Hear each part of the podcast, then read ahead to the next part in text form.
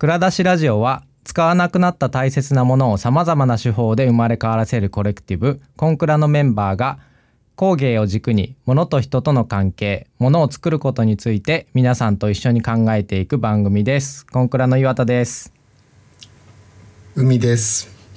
志保です。間がまた。貯めましたね海さん。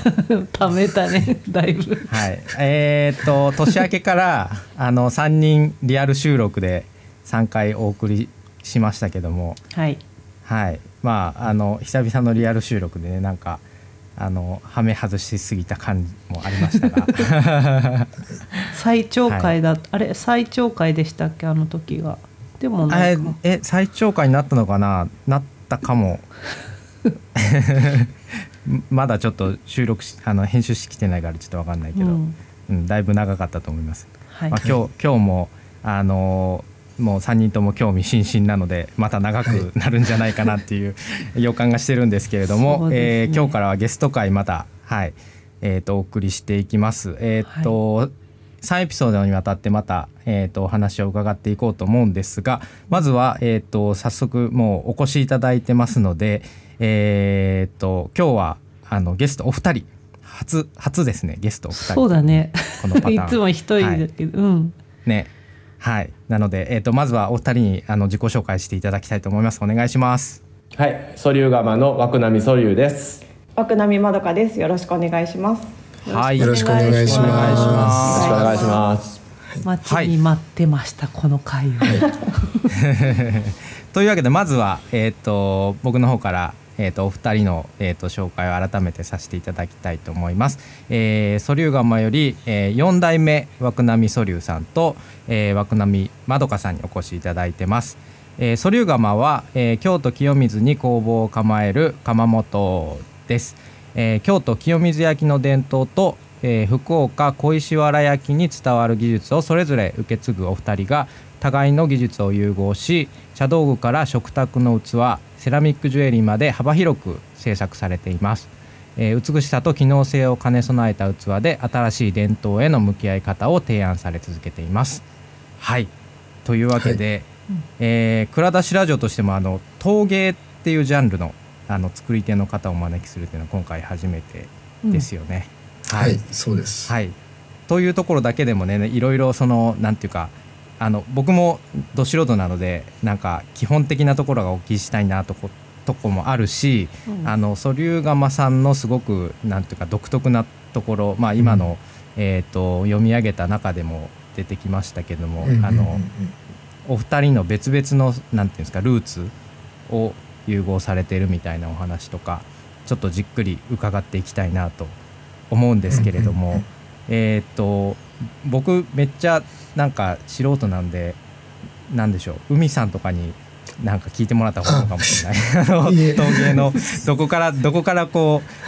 うなんかなんか掘り下げていったらいいんだろうみたいな。えっ、とた例えばあのき僕も全然知らないからぜひ伺いたかったなっていうのがあのもう場所が一応あの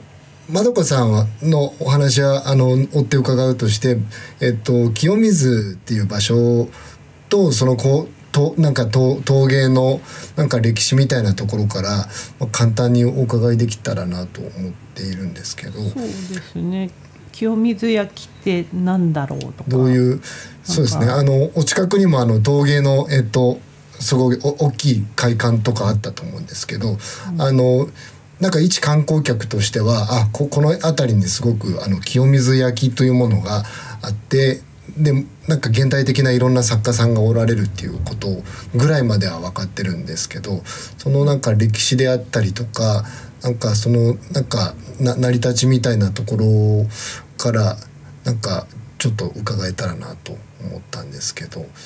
どどんな感じなそこれはソリューさんから お伺いした方がよろしいんでしょうか？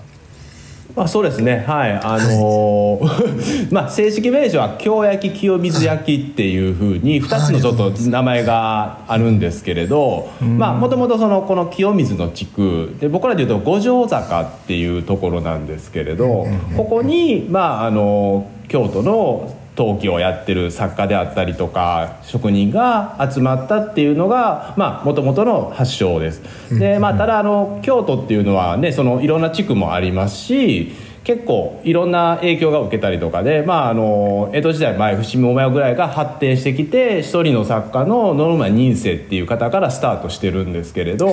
まあ割とその特色というかなぜこの辺にできたかっていうとやっぱりそこにまず上り窯っていう窯を作らないといけないっていう地理的な要素があるんですよね。でそこにはやっぱり坂がないといけないんでそしたら五条坂のこの辺りの地区に窯を作ろうっていうところで結構皆さんが集まられたと。そっか。坂ないといけないんだ。はい。そうなんですよ。あじゃあ、え全国の産地って全部坂があるとこにしかない、えー、全部坂ではないんですけど京都は特にこの辺りがよく選ばれて、うん、まあ、ちょっと正確なちょっと数は分からないんですけれど40期からなんか50近くはあったんじゃないかっていうふうには言われてます。はい、でまあ現存するのは割ともう少ないんですけれど、でまあもともとそれが集まられたきっかけっていうのがあってでそこからまあでもう一個特徴として京都は土が取れないんですよね。はい、で土が取れないってことは他のとこから土を持ってこないといけませんので、うん、あのまあ、今だったら業者さんが持ってくるんですけれど、うん、割と昔っていうのはそれぞれが持ってきたりとか、まあ、各集まって土を持ってきたので割ととあの先ほど言われた陶磁器会館とかそういうふうなところに集まってる作品っていうのは割といろんな種類のものがあるんですよね。うん。はい、ごめんなさい。あのすっごくあの基本的な質問なんですけど土って、はい、なんかその辺の土掘って使ったりっていうことでは陶器の材料にはならないんですか？であのそうなんですよ。その辺の土を取って焼くことはできます、はい、ただ条件としてやっぱり作りやすい土であったりとか、はい、焼いたら形が崩れてしまっては意味がないので、はいはいはい、結局ある程度陶器に適した土っていうのを取れないといけないんですよ。でそれが京都にはなかったんですよね。でそうすると周りの信楽であったりとか、うん、えーとまあ、瀬戸とかそれと今だったら九州からも入れてるんですけれどそれを持ってこないといけないと。でもなんで土がないのに栄えたかっていう話をしないと？ああなるほど。おおなんかいい連携プレーを だあのなぜ栄えたかって言ったら、まあ、うん、京都っていうのはあの、まあ、もともと都ですよね、うんうん、で当然あの木馬時代とか江戸時代っていうのも、まあ、一応天皇さんがいて人が集まってくる土地柄なんですよね。でそこに、まあ、陶芸だけではなくて違う工芸もそうなんですけどやっぱ人が集まるとそういう文化が生まれるんですよね。うん、で特に、まあ、天皇さんがいられたっていうとこもあるんで、まあ、主だったらお茶の文化であったりとか、うん、お花の文化であったりとかいろんな文化がそあるんでその中で陶器っていうのも使われていく。そうすると人が集まっていろんなものを作り出していく。でそれがまあ日常のものにもつながっていったっていう歴史がやっぱり都っていうのは一つの大きい要素だったと思います。流通のルートがちゃんと出来上がってたので遠くの土を運べるし、まあ、都だったのもあってそのいろんな各地の焼き物をする人を呼び寄せて、まあ、切磋琢磨してよりいいものを天皇にみたいなそういう文化もあったので、なんか集まってきて出来上がっていったみたいな。だから産地だから生まれる文化っていうだけではっていうのがほとんど多いと思う中でもともとその文化が生まれる条件が揃っていたからこそいろんな産地からこう素材を集めて作るっていうスタイルができたってこと。そうですね。あの地方のあの備前とか丹波とかは土が取れるから陶芸が栄えるっていうのが基本なんですけど、うん、京都は本当に土が取れないのに、まあ、都だった文化だったりとかそういう流通が栄えたっていうところから陶芸が、あの確立していったっていう背景があるので。うん。面白い。なんか僕、ね。うん、僕全然その詳しくないくせにまああの割とあの近所に住んでた時期があったりもしたのであの五条坂のあの陶芸祭りとか、うん、なんか行ってなんか見て回ったりみたいなことはしたりしてたんですけどなんかいまいちその清水焼っていうものが何なのかよくわからんくて あの見ててもなんかいろいろあるなって感じであの特色がないのが京焼清水焼っていうかその都だったのもあっていろんな投稿が呼び寄せられてっていうのがあって、うん、本当に作家さんの数だけ作風があるというか。あの備前備前焼っていうのはこういうのってみんなが想像できるようなのがあるというわけではなく、うんうん、うちみたいな青順もあれば色絵とかあのあでやかなものもあれば、うん、本当に釉薬のないシンプルなものからもう京都清水焼京焼清水焼のこのくくりに入ると本当に作家さんの数だけいろんな特色があるっていうのが、まあ、逆に特色がないのが特色っていうか。だから一番の京焼きたらしめるものっていうのはその場所にあの釜があるかどうかっていうそんなことに突き詰めるとそんな感じなんですかね。はい、でも釜がそのたくさんあった中でもだいぶ減っていってでその清水焼っていうのはじゃあどうやってこう場所じゃない条件で残っていけるだろうって今聞いてて釜がなかったら清水そうなんですよね。上り窯っていうのがあったんで集まって皆さんがやって、うちの父のだ頃まあ共同窯でまだ上り窯で炊いてたんですけれど、はい、あの京都市がちょっと条例で、うん、あの煙を出しちゃいけない。つまり上り窯を炊いてはいけないっていう、うん、薪を炊いてはいけないっていうことだったんですよね。うん。でそうなるともう今頼るのは電気窯かガス窯にしかならないんでもう各自がおのおので窯を持つようになったんですよ。でまあ、それは別に坂がなくても当然平地でできますし、そうなんですよね。はい、でそこでまあ皆さんが焼いてで、まあ、当然土もそうやっていろいろな土をやってますから、うん、あのまあ、うちの特色の政治っていうちょっとガラス質の多い土から結構鉄分が入ってる僕らでいう赤土っていうちょっとざっくりした土であったりとかそれによっていろんな作家さんの特色ある作品が生まれていくっていうところもあります。はい、すごい寛容な文化。なんだろう。こなんとか焼きはこうでなければとかなんとかっていうべきがないからそのある意味何でもありを続けていくのって難しいじゃないですか。うん、確かにね。何でもありになった時点で名前がなくなる可能性だってありますよね。そうそれを京都ってなんか、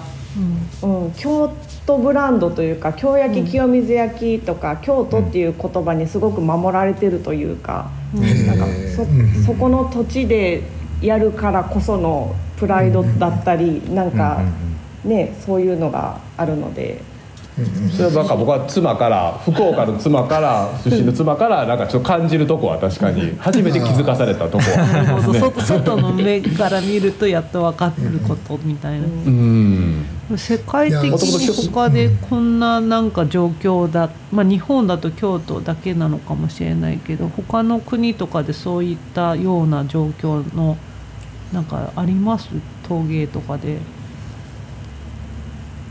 いやどうだろう世界に目を向けてあんまり調べたことがないので多分すごいなんかロロイヤルな事情が今の話だとめめちゃくちゃ絡んでてやっぱ、うん、あの天天皇もそうですし公家もいてなんかすごくラグジュアリーなものに対するなんかその需要がもう目の前にあったっていうことがすごく。あの大きいなって今お話聞いてあのなんか感じたんですけど、うん、なんかあの適当なもん作っちゃいけない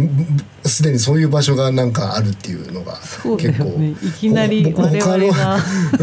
で素人だけどって、うん、そのテクニックも何でもありだったらなんかこれを京や、京都のですって言って認められるかどうかっていうのがやっぱりあるもんね、うんうん、それそれなりのこうもそうだし。クオリティのものじゃないとっていう。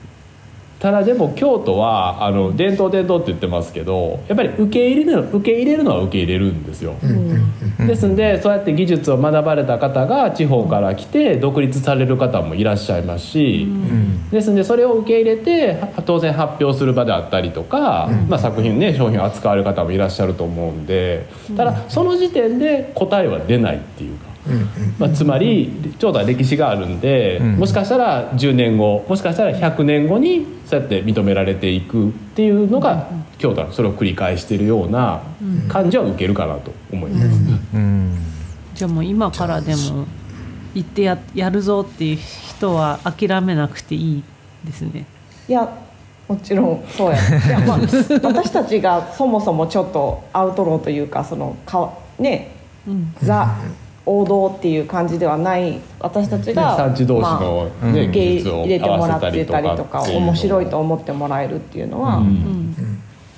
ちょっとそのソリューガマさんがどうアウトローなのかっていうところを あの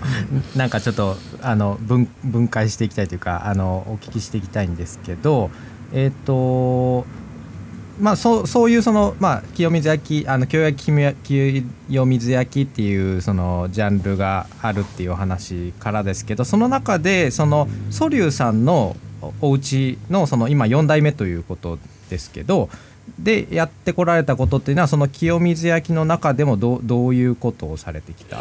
ていうのははもう一つの,、まあ、あるものとして政治っていう青い焼き物を代々あの受け継いでる家なんですよね。でうちには実は師匠さんの家があって、はい、まああの諏訪蘇山さんっていう方なんですけれど、はい、まあ京焼のやっぱりあの政治ではちょっと一応、まあ、第一人者っていうふうな表現もされたりとかされる方ででその方のまあうちのおじいちゃん初代涌波素流が弟子入りをして。で技術であったりとかいろんなこと知識を学んでで独立する時に涌波素流っていう形でまあ、その政治をまあ中心にいろんなことをまあするんですけどやっぱ政治は主にやっていくっていう、まあ、青の焼き物の家です。はい、はい、多分あのそうですね。ちょっとまだよくわからない方のためにその時期と陶器の違いみたいなのもちょっとご説明いただけたら。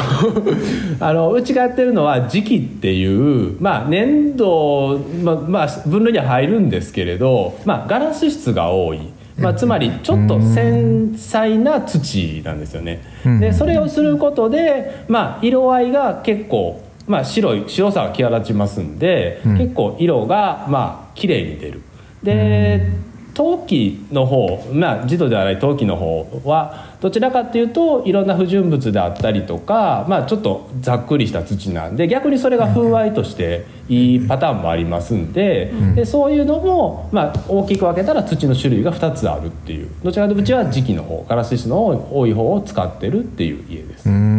陶芸っていうくくりに陶器と磁器があって、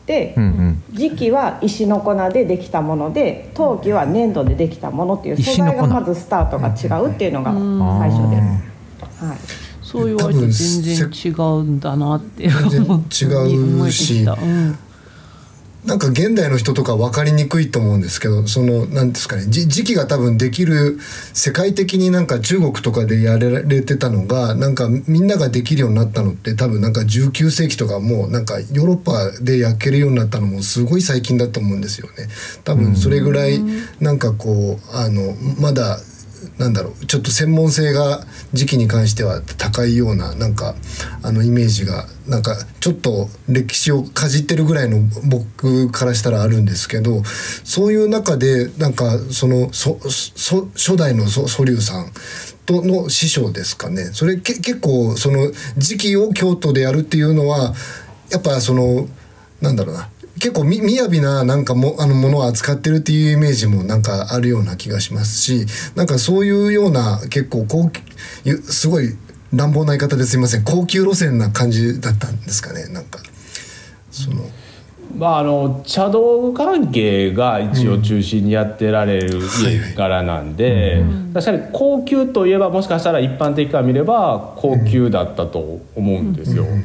でまああの諏訪さんあの諏訪ソダさんのところも、まあ、うちもそうなんですけれど 金沢からこちらの方に来てるんですよね。ってことはやっぱり京都そうなんですよ。金沢出身で、うん、でやっぱ京都でそういうふうに、まあ、他のところの技術も学んで自分のそういうふうな目指すもの、うん、まあうちでうちうちのその諏訪さんのところ分かる分かる系から言うとその青がやっぱり綺麗っていうところがあると思うんですよね。でそれをはい。それを目指してまあ、やってるっていうところですかね。え、はい、ちなみにそのあ青いっていうのはどうなぜ青いんですか？それも石のそもそもの色が青いってことですか？でまあその結局うちの話になってくるとその、はい、先ほどのジドっていう石の粉、はい。まあ、でガラス質が多いものに、そこにもちょっと色合いをつけないといけないので、うん。まああの鉄分であったりとか何種類かの顔料を組み合わせてちょっと鉄青磁の、まあ、青っぽい緑青緑のような生地を作るんですよね。あ色を出すわけですねその色を出す混ぜて、はいはい。へで白だけだったらやっぱその深さが出ないんで土にも混ぜてあげると、であとはその上にかける上薬。うん釉薬っていうものなんですけれど、それにもまあ鉄分が入ってて それをまあ最後釜で炊くことによって化学変化で青が出てくるっていうところを目指してるっていうところ。です。えなるほど。そのちょ今。調調合っていうの 配合っていうのかな？とか混ぜ方とかがやっぱりこうちゃんとやらないとその色が出ないってことですよね。でまあ結局でうちその初代からやってるんでレシピがあったりとか、あの作品があるんで一番のね見本じゃないですか、でもそれ通りにやってもできない、で結局そのレシピ通りに土作って予約してで釜もこうある程度こう炊いたらできるだろうって正直最初簡単に思ってたんですよ、うんスタートする時は。私今聞いててそう思ってる思ったはい、ねけど、代々やってるんでね。ただそれがねやっぱりちょっとした調合の違いであったりとか、ん。やっぱり感覚っていうんですかねその釉薬をどのぐらいかけるかとか、うん。最後の窯の炎の見方であったりとか、ん。その組み合わせで初代、まあ、初代おじいちゃん二代父とかが、あのまあ、切磋琢磨しながらやってたっていうところがあるんで。うん。あと取れる土も原料も、あのやっぱけ年齢年月日とともに変わっていくので、同じレシピで30年後に炊いて同じものができるかっていうとやっぱり変わるんですよ。なのでその時その時に取れるもので合わせていって一番いい理想を目指すみたいな感じで。うんなるほど。だからちょっとなんだろう並べても全部が全部全く100%同じではないけどよく見るとなんかちょっとしたこうあの一個一個の色味が少しなんか違うっていうのはその時のなんか偶然も入ってるってこと？そうですね。偶然もありつつ、まあ、ほ本人が目指すその青に向かって調合を随時変えていっているので、何年前の青とはやっぱり変わってきたりもするし。あー。なるほどなるほどそうしましたらここの流れであの今、えー、ソソリューさんの方のルルーツをこうなんとなく中心にたどってたんですがあのまどかさんの方のあのこうなんていうんですかねどど今どう言ったら表現したらいいんですかね小石ど原焼き。小石原焼きの方から今どういうニュアンスがこうマージしているのかみたいなところまで。ちょっとね言葉がうまく出てこなくてすいませんはい。そうですね。私の実家あの福岡の小石原焼きっていうすごい民芸なんですよ。言ったら夫がやってるのはその政治の茶道具とかっていう世界で私の実家の方はその民芸の生活雑器っていうもう本当に陶芸の世界に端と端にいてうん。彼のお家は飾るものだったり床の間のものだったりを作るお家で私の実家は使うものを中心に作るお家みたいなところで全くその違うところだけど同じ陶芸っていうくくりにいて。でまあ最初嫁いだ時には、まあ、彼が作家として活動するのを私はさささえる生活というかそんな形でずっと言ってたんですけど、はいやっぱその茶道具だけで食べていく難しさみたいなのもあってじゃあそのどうんどうやって陶器だけで食べていけるかなみたいなところに来た時に。その違う産地の2人が一緒に仕事をしてるって珍しいよねって周りの人によく言われることが増えて、うん。じゃあ、うん、私たちだったらできる世界観があるんじゃないかっていうところから、実家のその民芸の技法の飛びガンナっていう技法なんですけど、その民芸の技法をあえて政治っていう茶道具とかの使うその床の間の器に掛け合わせることで、食器展開というか使える器としてのなんか活路というかなんか方向性が見えるんじゃないかっていうところから、その実家の技法を政治に取り入れるっていうところに行き着いた感じうで。んその飛びカンナっていうのはどういうそのえっとどういう技法なんですか？はですねあの使うのが昔の時計ってあの巻きゼンマイ式の時計って巻き時計じゃないですか、はいそのはい古時計のゼンマイを切って加工した道具を使うんですけどその道具を使ってろくろを回転させながら土の表面に当てていくと、うん。土の抵抗にそのカンナの先が引っかかって小さくバウンドしていくんですよ。ではあはあの器を見ると彫刻刀で彫ったような溝ができるんですけど、そのろくろの回転の速さと道具の角度と土の硬さととかいろんな条件があった時に、その連続した削り目が入れれるっていう技法になっていて。もう本当これ口で説明するのが難しいん説明で説明するのが難しいですね。まずなはいはい。ああどうぞどうぞ。いやあの僕もちょっとあのみ見たことなんかある人のやつを見たことあるんですけどあのえっとろくろを、まあ、回してえっと、まあ、だなんて例えたらいいんでしょうね。あれかあの黒板にチョチョークでタタタタタってトゥルルルってやるようなプルプルプルっていう遊び。あのもう一瞬 あの多分きはいはいはい。聞いてる方が思ってるよりも一瞬であのその仕事終わるんですよ。そう。そうなんですよね。に2秒とかで器に入れれる技法で。2秒。早いっすね。はい。あの極端に言うと一発勝負なんですよねこれ。そうなんですよね。この道具なんですけど本当にはいはいはい。薄い鉄でできてる道具なので、うん。この柔らかい鋼になってて当たるとこの反発性で弾くというか、うん。で土の抵抗で引っかかってこれが高速でバウンドしていくっていうのがこれ最できるよう初に思いついた人天才。いやいやそのねいや最初のまどかさんのご説明でそのあのえねじ巻きの時計のあのな中のゼンマイのところっていう説明があったんで、あほうと思ったんですけどあのこの「蔵出しラジオ」あの最初の方に民芸の話も3回ぐらいエピソードでやってて、であの結構その柳宗悦って人とか、うんうん。バーナード・リーチって人とかがわ割とその時期にこういろんな産地をそのプロデュースしてみあの出たみたいなそそういう話とかも出てたんですけど、うんうん。そういう時計のかんあの部品が道具として使われてるってことは技法としては割と新しいってことですか？ねなんかうち実家14代続いてるんですけど。10 14代14代はい。で 数百年。で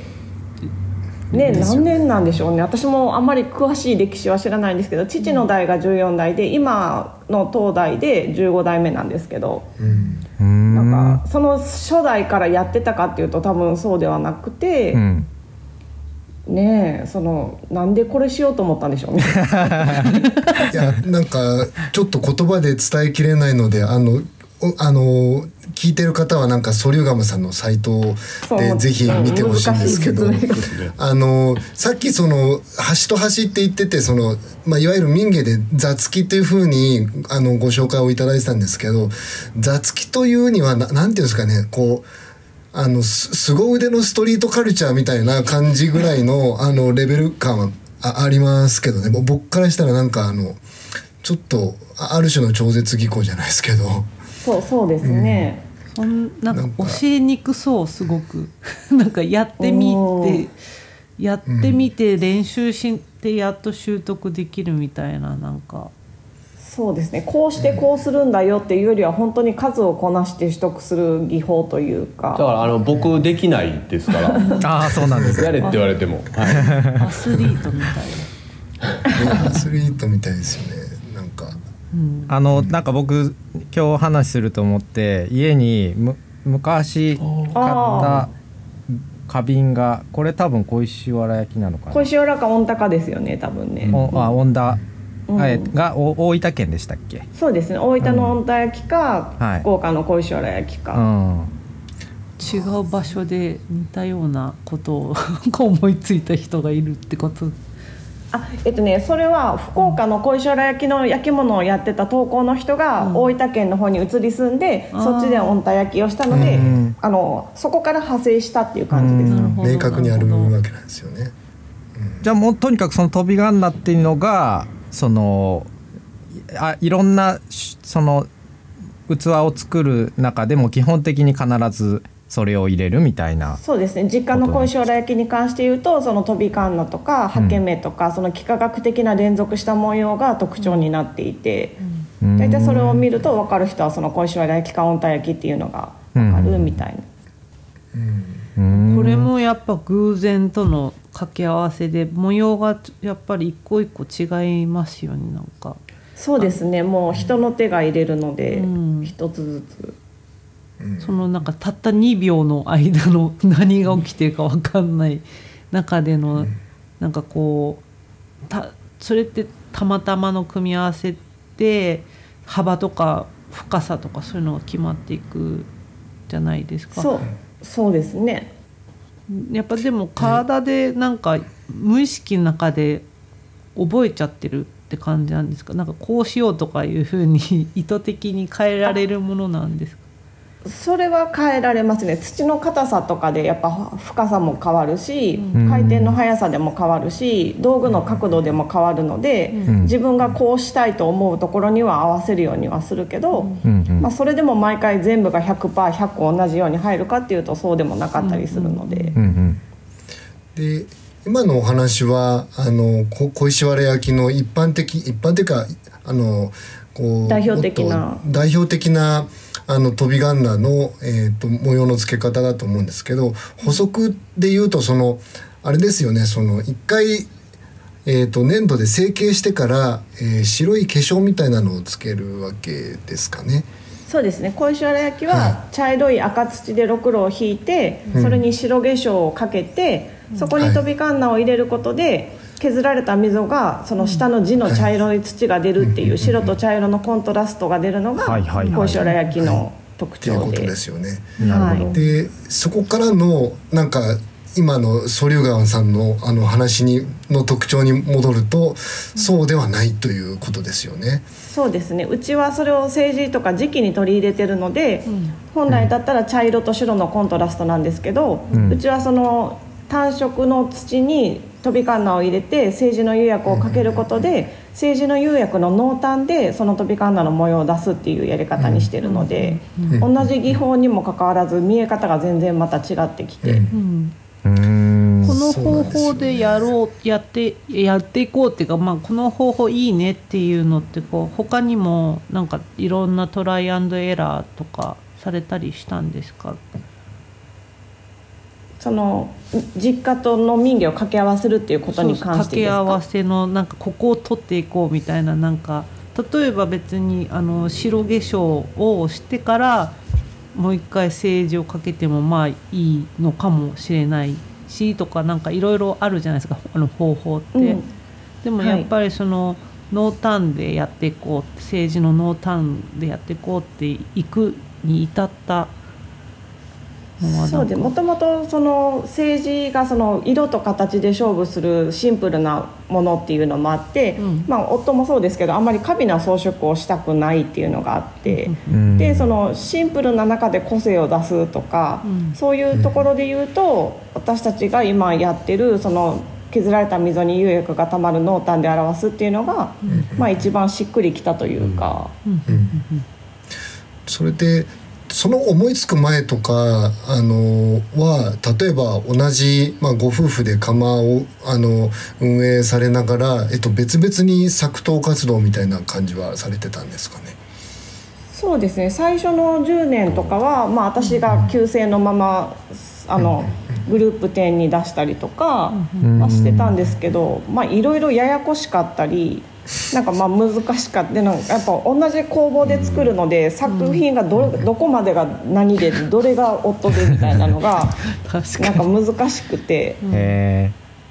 で今の素粒釜のものもなんか工房に来られてどれが旦那さんのでどれが私のですかとか聞かれるんですけど、はい、なんかそれがなくって基本的にもう必ずどちらもの手が入ってるんですよ。だいたい夫が形を作って私が削って装飾をするとか。まあ、釉薬は2人でかけて釜は彼が炊くとか、でこのもう 100%1 人しか携わってないっていうのがないので、もう本当に共作のものになっていて、う2人の得意なところを主にやってるっていう、持ち寄ってるみたいな。これ最初にそのまあえっとえっと、時期に対するその飛び仮名を見てでしかもお二方で結構その技法を分け合ってるのをなんかこう、えっとまあ、収録の前にお伺いして聞いた時にココラボレーションのなんか方法として大発明だと思ったんですよねもう。なんか あのやっぱと得意なところもそうですしその形と、まあ、表面のテクスチャーがものすごく意味をなしているので、うん、なんかすすごいすごいコラボレーションなんだなっていうのをお話聞けば聞くほど。あれだよ。一般の言葉で言うと、イノベーションっていうやつなんじゃないかな。ああなるほどなるほど、うん、でもそうそうですよね。うん、うんなんかまあきっかけで言うと、まあ、それこそ夫が作家として活動しているとこに私が嫁いで10年彼を作家を支えるみたいな感じでやってたんですけど、うん、その茶道具だけで食べていくのがまあ難しかったりする時に、まあ、うち息子が小学校の低学年の時に早くから俺が5代目継ぐって宣言してくれてて。すごい意識が高い。小学生だ。ちっちゃいなりに俺5代目継ぐ継ぎたいけど陶器だけで食べていくの厳しいし何のバイトしようかなって言われたのがまあちょっとショックでで実際そうなんですよ継ぎたい背中だけど継ぎたいと思う背中なのに陶芸で食べていくの厳しいリアルもこの子はもう感じてるんだっていうことが。なんか私たちの中で次嬉しくもありちょっと悲しくもありみたいなところがあって。実際その時私バイト2つ掛け持ちしながら彼の陶芸を支えるみたいな生活をしてたんでまあそりゃそう思うわって思ってじゃあせっかく継ぎたいって言ってくれる息子にどうやったらいい形でバトンを渡せるかっていうところを2人でもう目の前の仕事を考えるんじゃなく20年30年先を見越した仕事の仕方に変えていかないとこれはダメだってことにそこでちょっと一年放棄してじゃあどうやったら陶芸だけで食べていけるかっていうところで彼の作家としての枠並み素流という活動と別に夫婦で違う産地の技術を融合したものづくりの素流釜っていうのを立ち上げて日本の柱でいくのがいいんじゃないかっていうところに行き着いたんですよ。その10年間このちょっと超絶すごい飛びがんな技術眠ってたわけですか？そうですね。あの私は私のものに使うことはあったけど、政治に取り入れるとかはやってなくて。なるほどですねでそもそもなんですけどその茶道具とかその床の間のものに民芸を掛け合わせることがタブーじゃないかっていう怖さもあってその今までのお客様に対するなんかまあ言い方あれですけど裏切りにならないかとかなんか受け入れてもらえるのかっていう怖さだったり。まあ、そこはすごく私たちもちょっとビビってたというかありなのかなしなのかみたいなところがあったんですけど、うん、いやいや怖いね。で反応的にはどんなだったんですか、うん、そうなんですよ。で、まあ、息子がそういうふうに言ってくれたことだったり、うん、私たちにできる私たちだけの世界観を探したいと思うことだったり、まあ、あの彼の父が高校生の時に亡くなってて私たちはもう2人でとりあえず陶芸でやっていくしかないっていうところがあって。なんかまずやってみて、うん、お客さんの反応を聞いて、うん、そこからまた答えを探すっていうその頭だけで考えて無理とか無理じゃないって判断するよりは、うん、その方がいいんじゃないかみたいな、もうなんか排水の陣というかまずやってみようとりあえずとりあえずかそうですね。形にしてものを見てもらって、でいろんな意見であったりとか、でまあ、多分言われない方もいらっしゃるかもしれないですけどとりあえずは出していこうっていうのが。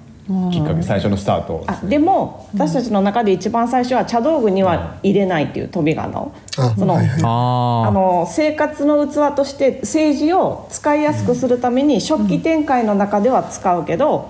茶道具のには持ち込まないっていうのを決めてスタートしたので、基本枠並み素粒として出すものに対しては、うん、あの飛び仮名を入れないっていう形にして素粒釜っていうところで、まあ、食器とかそういうところで展開していこうっていう一つのルールを作ったんですよね。へめっちゃわかりました。なるほどね。ちょっとねあのじゃあもうもうちょっとそのそなんかあの今おお聞きしたあのなんていうか試行錯誤とまあその食器っていう方に行ったところのエピソードをあの深掘りしたいんですけど少しあのお時間が来てしまったのであの次回以降あのもっと掘り下げて。はい、はい。ね、ちょっとすごいなんかちょっと乗重要乗ってきたところなんですけど。も話になってきた ええ。次回のお楽しみということで、ということで、はい、えー、とでは、えー来週も、えー、とお二人をお招きしてお話していきたいと思います。えー、蔵出しラジオは毎週火曜、えー配信しておりますので来週もぜひお聞きください。